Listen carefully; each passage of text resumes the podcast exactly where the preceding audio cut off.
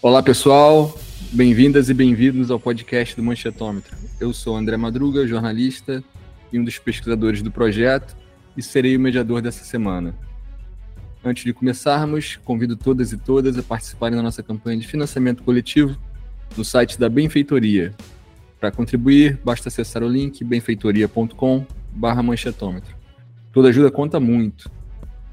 Nessa semana, para nos ajudar a conversar sobre os indicados de Lula para o Supremo e a Procuradoria-Geral da República, convidamos Amanda Evelyn, doutora em Sociologia pelo ESP-UERJ, pesquisadora de pós-doutorado no Núcleo de Estudos da Violência da USP, pesquisadora associada ao Núcleo de Pesquisas em Direito e Ciências Sociais, ESP-UERJ, e Eduardo Barbabella, cientista político, coordenador do Manchetômetro e investigador auxiliar do Centro de Administração de Políticas Públicas da Universidade de Lisboa. Olá, pessoal, bem-vindos. Obrigado pela participação. Oi, André. Oi, Amanda. É um prazer estar aqui com vocês para debater essa questão que demorou, mas finalmente virou um tema para a gente discutir aqui no nosso podcast. Oi, André. Oi, Eduardo. É um prazer estar aqui com vocês de novo para a gente discutir esse tema que eu acho que é muito importante, né? E que, como o Eduardo falou, finalmente a gente teve essa decisão. É, vamos começar pela escolha de Paulo Gonet. Gonet foi uma escolha que surpreendeu, em parte, a mídia por suas posições consideradas conservadoras e contra bandeiras históricas da esquerda e do governo Lula, como as cotas raciais e por ter defendido o lava-jatismo em 2016. Setores do PT defendiam Antônio Carlos Bigonha, no entanto, venceu Gonet, candidato que agradava ministros do Supremo, como Alexandre de Moraes e Gilmar Mendes. Amanda, o que a gente pode esperar do novo procurador-geral e, e, qual o legado que fica do mandato de Augusto Aras? Aqui a gente está levando em conta que a aprovação dele é, é dada como certa no Senado, é isso mesmo? Obrigada, André, pela, pela pergunta. Eu acho que a gente fala realmente no, no sentido de que, bom, essas duas aprovações, né, tanto do Paulo Gonet quanto do Flávio Dino, vão acontecer no Senado. O cenário é de aprovação, não é de, de enfim, nenhum, não, vai ter nenhum grande problema né, nessa aprovação.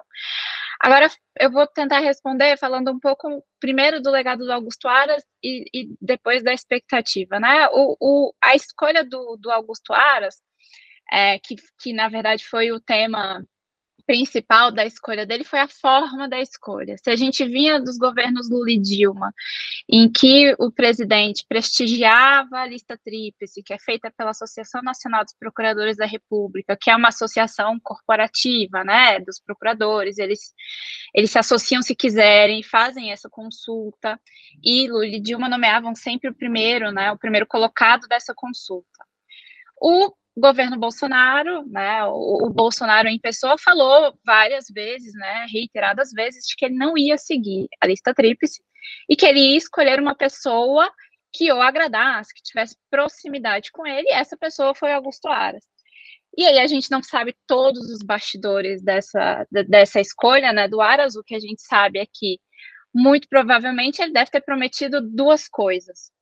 A primeira coisa, eu, eu chamo de dar um, freio de arrumação no Ministério Público, né? Tirar o protagonismo, principalmente dos procuradores ligados à Lava Jato, desse modelo investigativo da Lava Jato, que prestigiava as forças-tarefa e isso dava ao procurador individualmente um prestígio muito grande, colocar essas operações de combate à corrupção de volta aos grupos de atuação especial no combate ao crime organizado, que são os GAECs, essa é uma estrutura institucional que já existia mas que ela não era mais tão usada, era usada em alguns estados, então o, o, Augusto Aras muito provavelmente prometeu que ia se dar um jeito institucional de resolver esse problema do protagonismo de procuradores individuais, e o outro é que ele ia, de alguma maneira, blindar a presidente da República, no sentido de que, não que talvez ele falou que, tem, que fosse arquivar todas as denúncias, mas que algum freio iria dar, né, nessas denúncias. Então, eu, eu, eu acredito que tudo bem, a gente viu a atuação do Augusto Aras, a gente sabe que existia aí um, uma aproximação ideológica,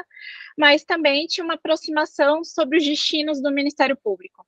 Então, a nomeação, ela, se, ela tem esse caráter de ignorar a lista tríplice, de de realmente e de maneira aberta buscar um aliado dentro do Ministério Público e reorganizar essa instituição que ganha muito protagonismo né, no Brasil, não só na Lava Jato, mas também antes disso. Então a gente tem isso do, do Augusto Aras. E eu acho que, é, independentemente de quem fosse eleito presidente, o eleito ia prestar atenção de que, de alguma maneira, é uma vantagem ter um, um aliado no Ministério Público, né? não é uma desvantagem. Você, a gente pode ter inúmeras críticas a isso, mas investigações de combate à corrupção, de maneira geral, geram instabilidade no governo. Né? Independentemente da orientação do governo, isso é um incômodo, e se ia ser incômodo, quem quer que fosse o eleito. Eu acho que é, existe um aprendizado também das nossas elites políticas. Elas reaprenderam que não é um aliado valia a pena, e eu acho que foi nesse sentido também que o Lula se orientou. Ele queria um, uma pessoa mais próxima, que ao menos, independentemente de uma aproximação ideológica, não, a gente vê que, na verdade, a questão ideológica né, de apoiar pautas de esquerda não foi levada em conta, não foi levada em conta nem na nomeação do Zanin, nem na nomeação do Paulo Gonet, então, que, que fosse um aliado e que não desse susto. Eu acho que o mais, o, o mais importante é isso. A gente não se queria no Ministério Público uma pessoa, por exemplo, como Rodrigo Janot, que de repente explodisse uma, uma grande operação. Então, acho que o Paulo Bonet foi, muito provavelmente, fez promessas talvez um pouco parecidas com Augusto Aras, numa questão de blindagem, diminuição de ritmo das operações, de continuar esse freio de arrumação dentro do Ministério Público. Eu só não acredito que ele vai ter uma é, posicionamentos ideológicos tão conservadores quanto Augusto Aras, que não é a tocada do governo, a ideia de ser uma coisa um pouco mais discreta, um pouco mais institucional, mas que, que ofereça ao Lula um certo conforto de saber que pelo menos tem uma autoridade dentro daquela instituição que vai tentar fazer com que as coisas, que o governo, né, percorra um caminho mais tranquilo que se fosse, por exemplo, uma figura muito militante, muito explosiva e incisiva, né, como foram outros procuradores. Amanda, aproveitando esse ponto e aproveitando que você é uma especialista no tema, eu não posso deixar de perguntar para você é, o que significa o lavajatismo do Gonet, pensando, por exemplo, você falou muito sobre ele não dar sustos como o Janot. Mas, por exemplo, nós estamos num momento, vamos dizer assim, que as instituições revisitam e revisam a Lava Jato. O que foi a Lava Jato, que o legado dela é positivo ou não. Hoje é uma discussão sobre isso, né? Principalmente o Supremo questiona muito como as questões aconteceram. O Gonet ter um passado lavajatista, na sua opinião, isso pode afetar, pode dar freios a esse tipo de ação dentro do Ministério Público de revisitar e repensar as decisões? Ou não? Ou você acha que isso foi um momento que ele viu um bom momento para ser defender a Lava Jato ali e hoje isso já não é mais uma questão para ele e isso passou? Eu acho, Eduardo, que, é uma, que, que também tem uma questão estratégica. Hoje não é estratégico ser lavajatista, especialmente se você quiser alcançar um, um, um, né, um lugar hierarquicamente superior nessas instituições, porque o governo não é lavajatista, não vai apoiar qualquer coisa parecida com a Lava Jato, e eu não estou me referindo aqui a dizer que o governo não vai não vai apoiar operações de combate à corrupção, acho que, que são coisas bastante diferentes. Eu acho que a ideia é que o Ministério Público realmente perca protagonismo, né? Que, que se essas operações acontecerem, que elas aconteçam de maneira muito mais institucional, né? Em nome do Ministério Público, que é em nome da Procuradoria específica, que a gente saiba os procuradores, que a gente veja coletiva de imprensa, etc. e tal. Eu acho que, que estrategicamente, inclusive, para o Goné não, não é bom né, frear o, o, essa reorganização. Eu acho que isso não, não deve acontecer, porque também esses atores eles estão muito atentos aos ventos da política.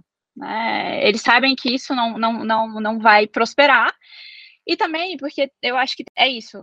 No momento em que ele era lavajatista, era estratégico também ser lavajatista. E eu acho que, que no, no, longo prazo e com alguma distância temporal, a gente vai poder é, fazer, inclusive, rever né, como essas pessoas foram revendo as suas posições em relação à operação. Né, não só os líderes dessas instituições, mas inclusive a academia, etc. Todo mundo, em, algum ponto, defendeu ou discordou, e aí a gente vai poder caminhar com alguma distância temporal disso.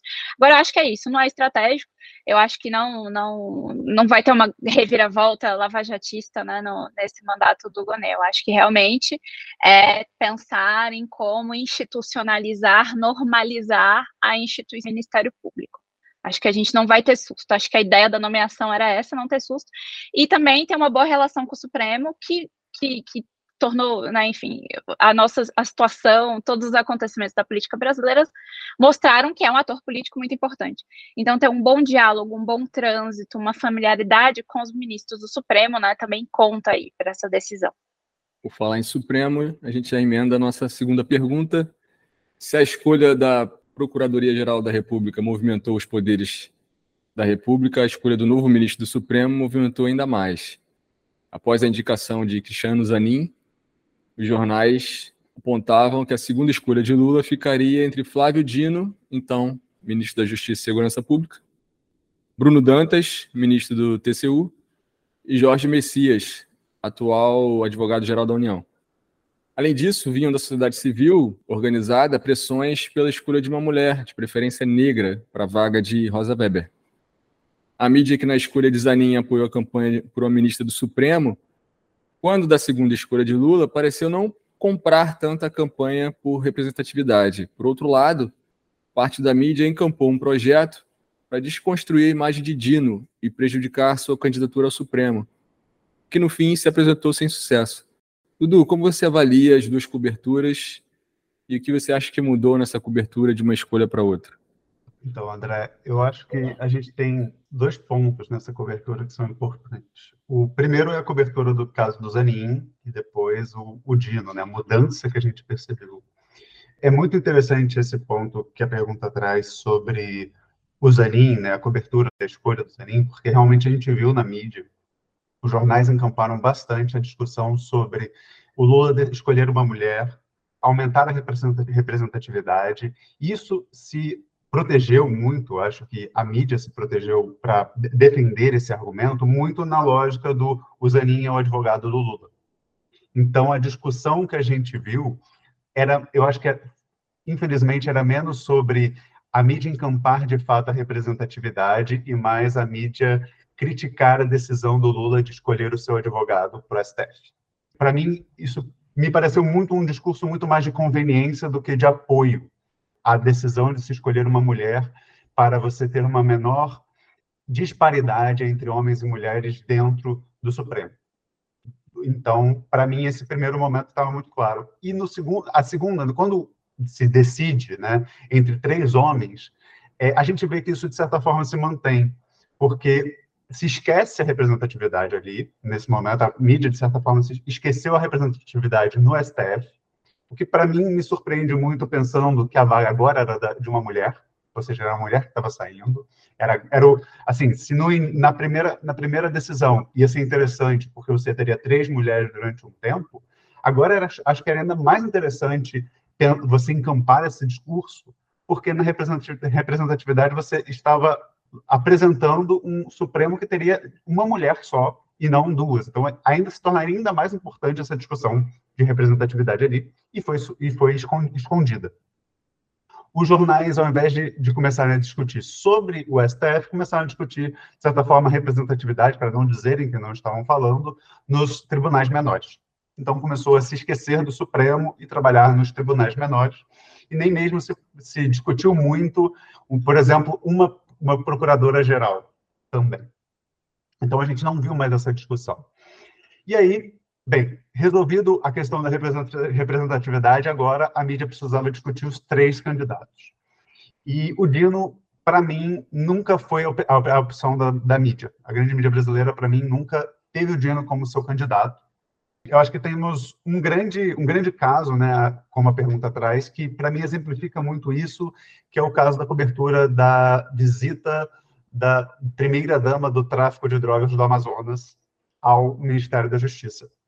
E por que isso? É, o, o, nosso relatório do Observatório da Gente traz um pouco dessa discussão, para quem tiver interesse em, em analisar, mas esse caso é muito importante por quê? Porque a notícia, que de fato é uma notícia, ela não se dá de forma completa no início.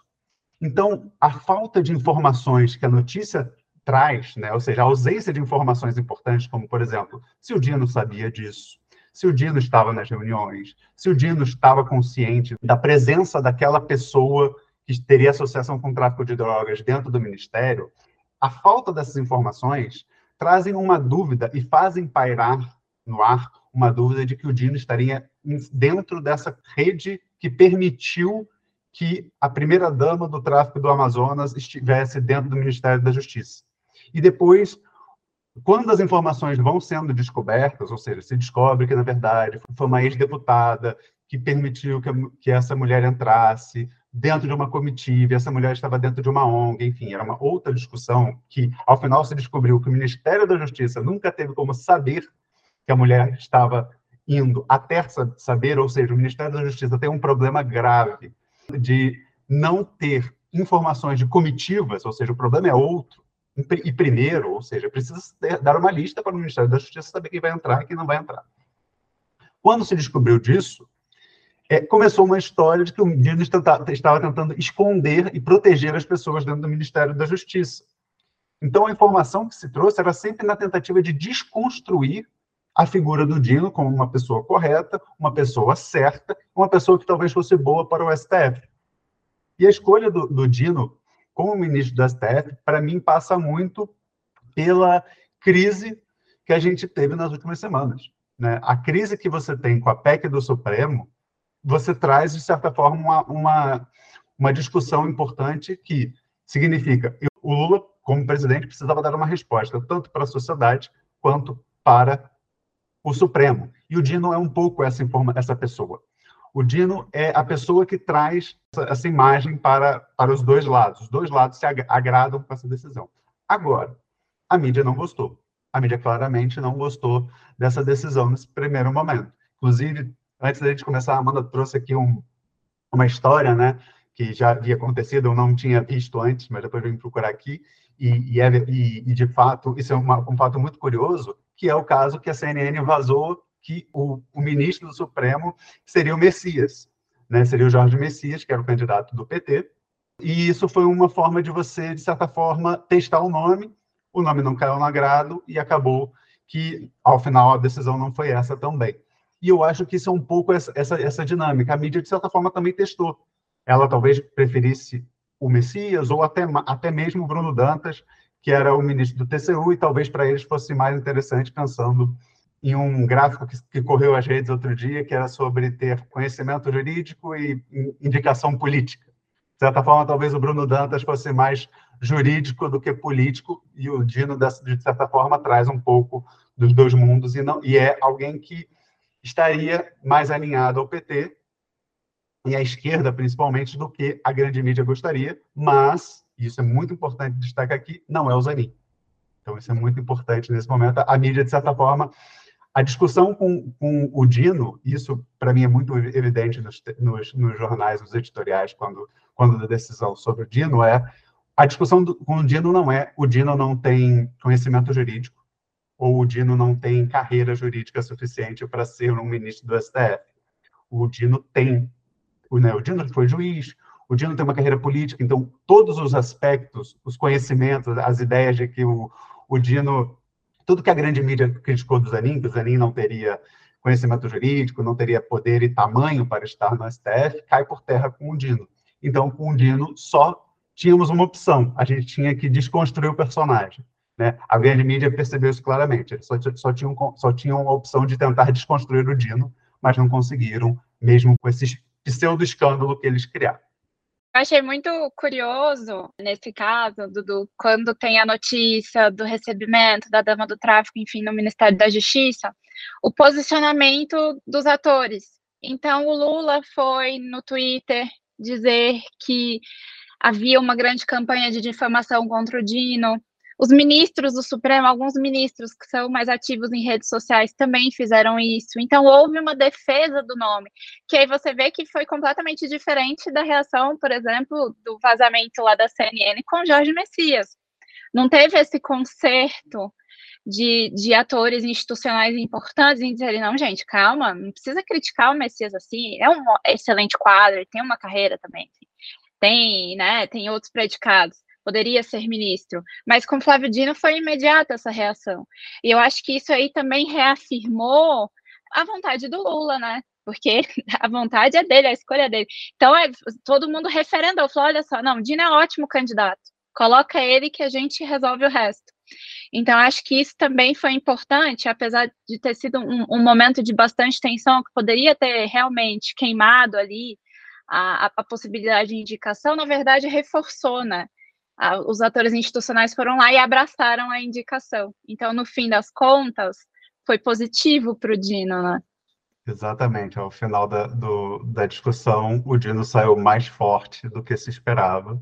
E a, e a discussão, na verdade, trouxe um, um, outro questionamento sobre a forma como a grande mídia estava trazendo as informações. Tanto que o Supremo, vamos dizer, de certa forma, o Supremo responde ao que acontece, criando uma, a decisão sobre os jornais podem ser imputáveis a partir do, das, das opiniões que eles trazem. Então, você, de certa forma, traz um, um, alerta que você precisa ter cuidado com o que você está falando, o que você está trazendo de informação, porque se a informação não está completa, você está, de certa forma, prejudicando alguma, algum personagem importante. Dando continuidade, a escolha de Lula por Flávio Dino é considerada por alguns como uma decisão de alguém que transita entre os dois mundos da política e do direito, como o Dudu disse. E nos últimos meses, esse tipo de ministro parece cada vez mais uma realidade da corte. Amanda, como você avalia a escolha do Dino para o Supremo? A gente sabe que ele possui alguns posicionamentos até conservadores, mas o que podemos esperar quanto à correlação de forças agora dentro do Supremo? Podemos dizer que foi mais uma escolha errada do Lula? Dizem que o Lula tem um dedo podre para escolher para o Supremo? Ou é cedo para afirmar? Olha, eu, eu, eu, eu, fiquei até brincando quando eu fiquei pensando na resposta, porque eu fiquei pensando assim, bom, escolha errada não, não foi porque só tinha que agradar uma pessoa, é o Lula e ele tá feliz. Então, no fim das contas, bom, a gente só vai saber, a gente só vai, né, porque eu acho que ligam muito, por exemplo, na escolha do Toffoli.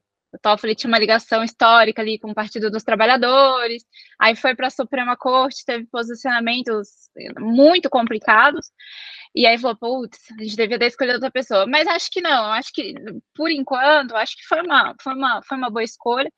É uma escolha que, na verdade, ela reafirma o que o Supremo é. A gente tem um, um, um, um vai ter um ministro que tem uma carreira jurídica e uma carreira política de importância, de sucesso. Não dá para se dizer que Flávio Dino não tem notório saber jurídico, né? Não dá para se dizer que Flávio Dino não tem experiência política, ele tem os dois. É, esses critérios eles são muito complexos, né? A gente tem anos aí de pesquisas e eu sempre cito o Fernando Fontainha, professor de ESP, que também foi meu orientador, que fala sempre isso, né? É um conjunto de, de predicados que formam um ministro do Supremo. Flávio, Flávio Dino tem todos eles. Então, e não foge, né, do, de um não só desse momento atual da corte, mas na verdade o que a corte sempre foi e que na verdade hoje está muito evidente para todo mundo.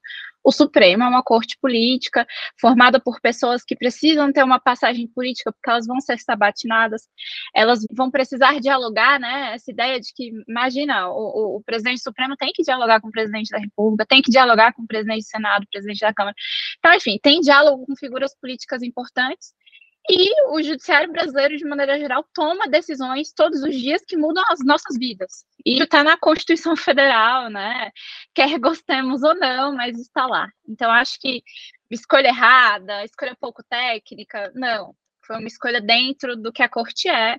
Né? Se a gente tem alguma insatisfação sobre o que a corte é, a gente precisa fazer uma outra discussão. Mas eu, não, não me parece o caso, acho que não é o caso, né? E aí eu acho que teve uma, uma, uma, quebra, não foi uma quebra de expectativa, porque eu acho que desde o início o Lula tem se colocado sobre essa questão do Supremo. Ele quer pessoas leais, pessoas em que ele confia, pessoas que não necessariamente pensam igualzinho a ele, mas que ele não tenha sustos, né? E o, Zanin, enfim, foi um, um, caso mais, me parece mais evidente, porque era advogado pessoal, etc.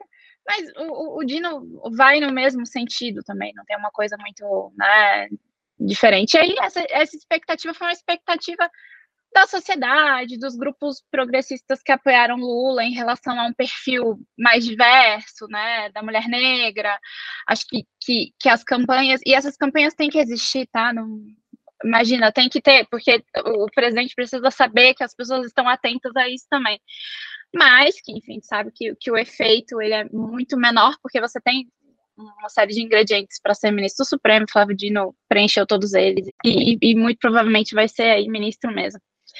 É, outra coisa que eu acho que, que é importante é que é isso, ele tem esse perfil que é muito coerente. Eu entendo que o Flávio Dino, ele vai ser um ministro que, primeiro, que vai ter uma boa convivência dentro da corte.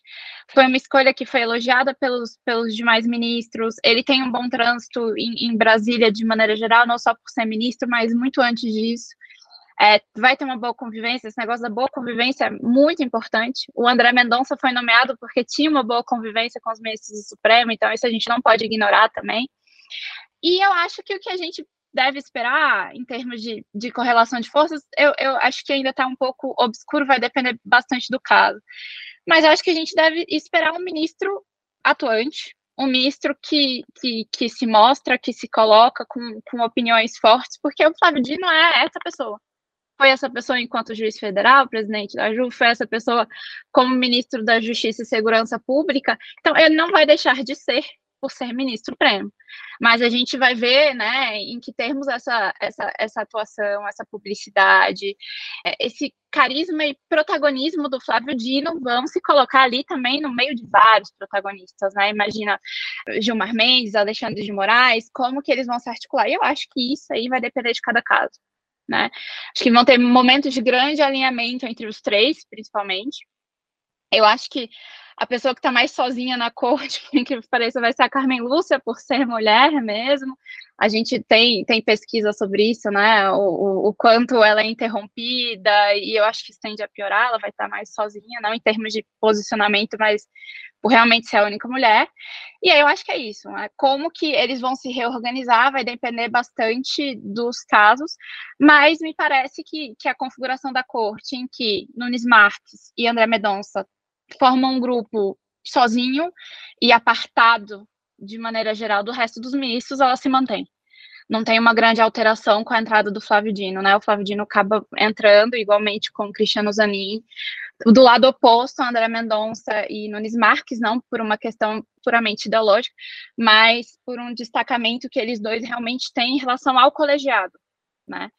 Então, mas como que vai ficar, né? Como que esse mapa fica, eu acho que a gente vai ver quando os casos começarem a, a vir e quando as decisões começarem a vir, especialmente decisões de plenário presencial.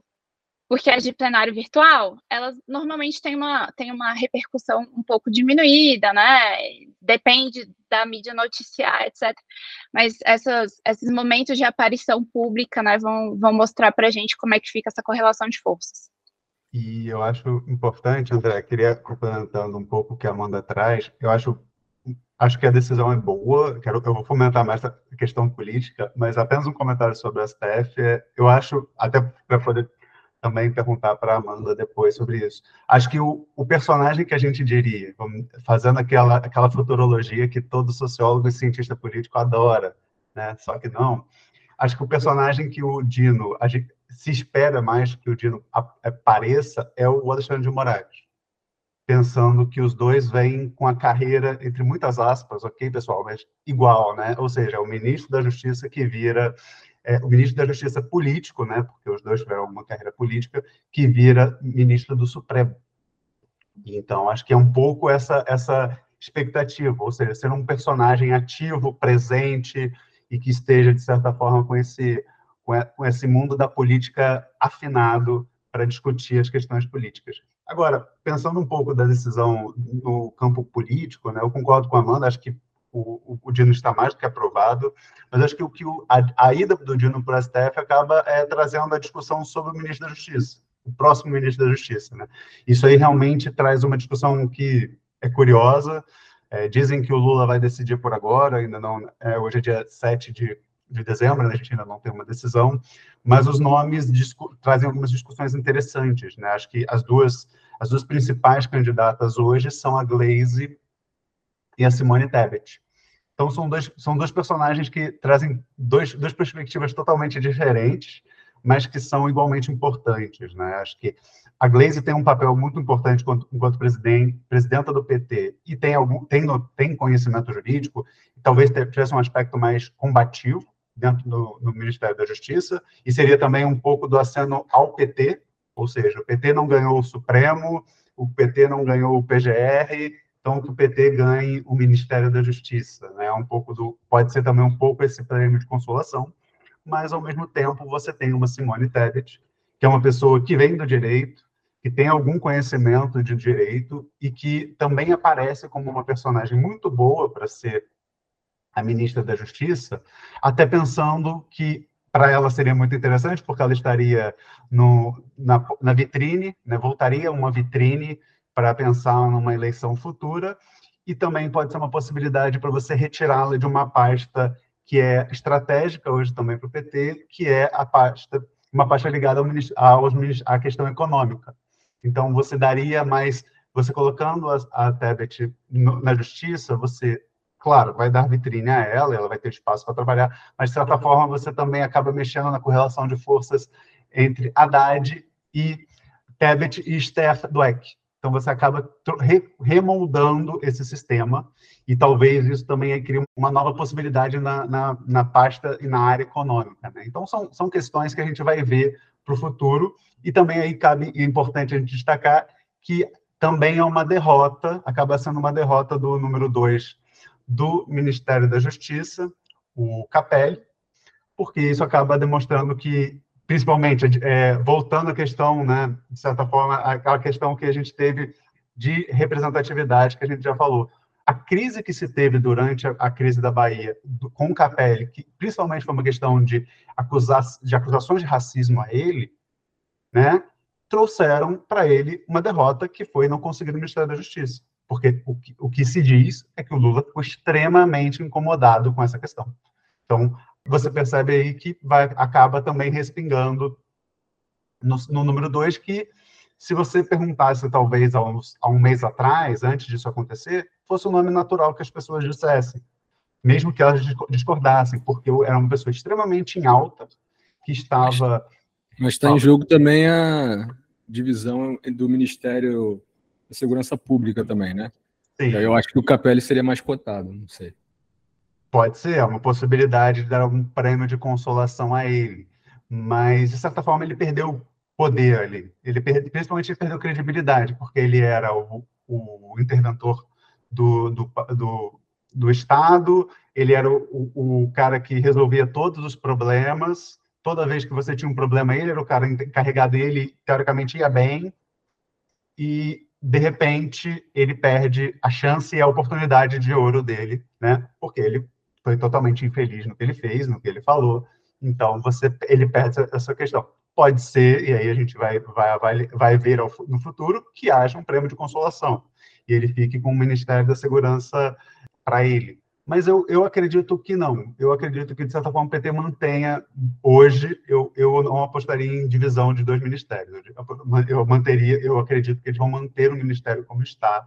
E aí, a decisão entre Glaze e Tebet, hoje eu acho, é aquela por achismo, eu acho que a, hoje a decisão seria a Glaze pelo que, o que, o que aparece, ou seja, o PT perdeu tudo, o PT talvez ganhe um prêmio de consolação aqui, mas para quem está ouvindo, né, não vão assustar se for a, a Tebet também, é por tudo, toda a o espaço e toda a, todo espaço e a pressão que ela pode estar exercendo ali, e é um, é um papel que para ela não é, não é estranho. Eu vou também, Dudu, em, relação à segurança pública, justiça, etc.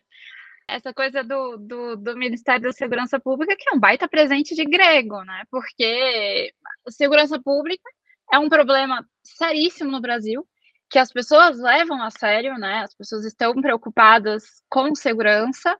É, você tem essa onda de assaltos, por exemplo, no centro de São Paulo, no Rio de Janeiro, saída do show da Taylor Swift. Então, é uma, é uma questão latente é um baita presente de grego. Então, assim, também colocar uma pessoa que está um pouco é. queimada não é muito ruim, porque aí, de repente. É uma bandeira bolsonarista também, né? É uma bandeira bolsonarista, e, e, e, é isso, é uma bandeira que, até agora, o governo Lula não tem uma boa solução. Né? Não tem uma Dizem excelente. A esquerda em geral, né? A esquerda de maneira geral. Eu não sou da área da segurança pública, mas trabalho com muitos colegas que são, e aí é isso, tem uma, uma falta de, de, de resolução, porque é um problema muito complexo e que ao mesmo tempo é imediato, né? É isso, tipo, você não quer, ninguém quer ser assaltado no meio da rua, ninguém quer sofrer violência por arma de fogo, que é isso, que, que, que esses problemas têm, têm origens estruturais complexas, não tem solução fácil, mas ao mesmo tempo a gente também tem pouca vontade política de tentar impor soluções mais difíceis, mais efetivas, né? Então, é uma presente de grego, não não descartaria por enquanto de colocar uma pessoa levemente queimada, mas é uma pessoa que também palpa toda a obra, né? Faz intervenção ali, vai não sei onde. Pode ser que aconteça. E aí, é, eu lembro que quando saiu a, a, indicação do Flávio Dino, eu pensei também muito nesse xadrez. Porque é isso, você tira o Dino, você tem esse buraco na justiça, essa indecisão sobre a segurança pública, que é um problema. O Haddad quem que a gente vai colocar no planejamento se a Simone sair. Então, tem questões ali que, que realmente são muito mais difíceis. E eu ainda acho que tem a questão da própria sucessão presidencial. O Flávio Dino foi colocado e cotado várias vezes como um possível é, sucessor. E aí, eu não sei o que o Dino pensa disso, porque o Dino já abandonou a magistratura, mas abandonar o cargo no Supremo para uma possível candidatura presidencial, eu acho que é um movimento bastante contraintuitivo, digamos assim. Então, né, como que essas peças vão se encaixar é uma coisa que acho que está na cabeça de, de todo mundo agora. A gente não sabe como é que, que vai se resolver, mas que, que é isso, né? Me parece que o caminho que, que, que está se colocando para a gente é de cada vez a gente ter menos opções que não o Lula, né? O Lula concorrendo a uma reeleição. Eu, a princípio, não acho isso bom ou ruim, vai depender muito mais de como o governo vai se desenvolver daqui para frente. Então, essa falta de, de, possibilidades, né, vai ser problemática ali para a próxima eleição ou não? Isso aí a gente vai ver. Mas é isso, né? Me parece também que, de alguma maneira, esse caminho do, da reeleição ele vai ficando cada vez mais claro e límpido para o Lula né, tentar novamente. E só para pontuar o perfeito argumento da Amanda, acho que para ir um pouco além, além da reeleição, pensando na sucessão, o caminho para o Haddad é cada vez mais limpo, porque você cria uma, um pavimento sem o principal personagem da esquerda hoje, que seria o Dino. É, a gente não sabe como vai ser a prefeitura de São Paulo com Bolos e, e Tabata é, concorrendo entre si, mas hoje o, você você pensar rapidamente quem é o sucessor, se o governo decidisse quem vai ser o candidato do governo para a sucessão do Lula. Hoje, antes era o Dino ou o Haddad, seria uma dúvida. Hoje é o Haddad, não tem mais o Dino. O Dino foi para o Supremo. A Tebet hoje não vai ser, claro, a candidata do, do governo, e o Alckmin hoje não não, não se apresenta ainda como, como opção. Vamos pensar assim, quem é a segunda opção hoje? Hoje talvez fosse o, o Alckmin, né? Mas ele, hoje ele não é nem metade do que é o personagem Fernando Haddad à frente do Ministério da Economia. Para quem está ouvindo até agora, eu queria indicar o episódio que a gente gravou, episódio 93, sobre segurança pública, com a socióloga Fernanda Cruz, também imperdível. Queria agradecer Amanda mais uma vez, brilhante aqui, junto com o Dudu. Obrigado pela presença. Foi ótimo. Gente, obrigada a vocês. Eu estou sempre disponível para o manchetômetro, então qualquer, né, qualquer susto a gente espera que não, mas o que tiver aí de judiciário, Supremo, estamos aí. Beleza, Dudu.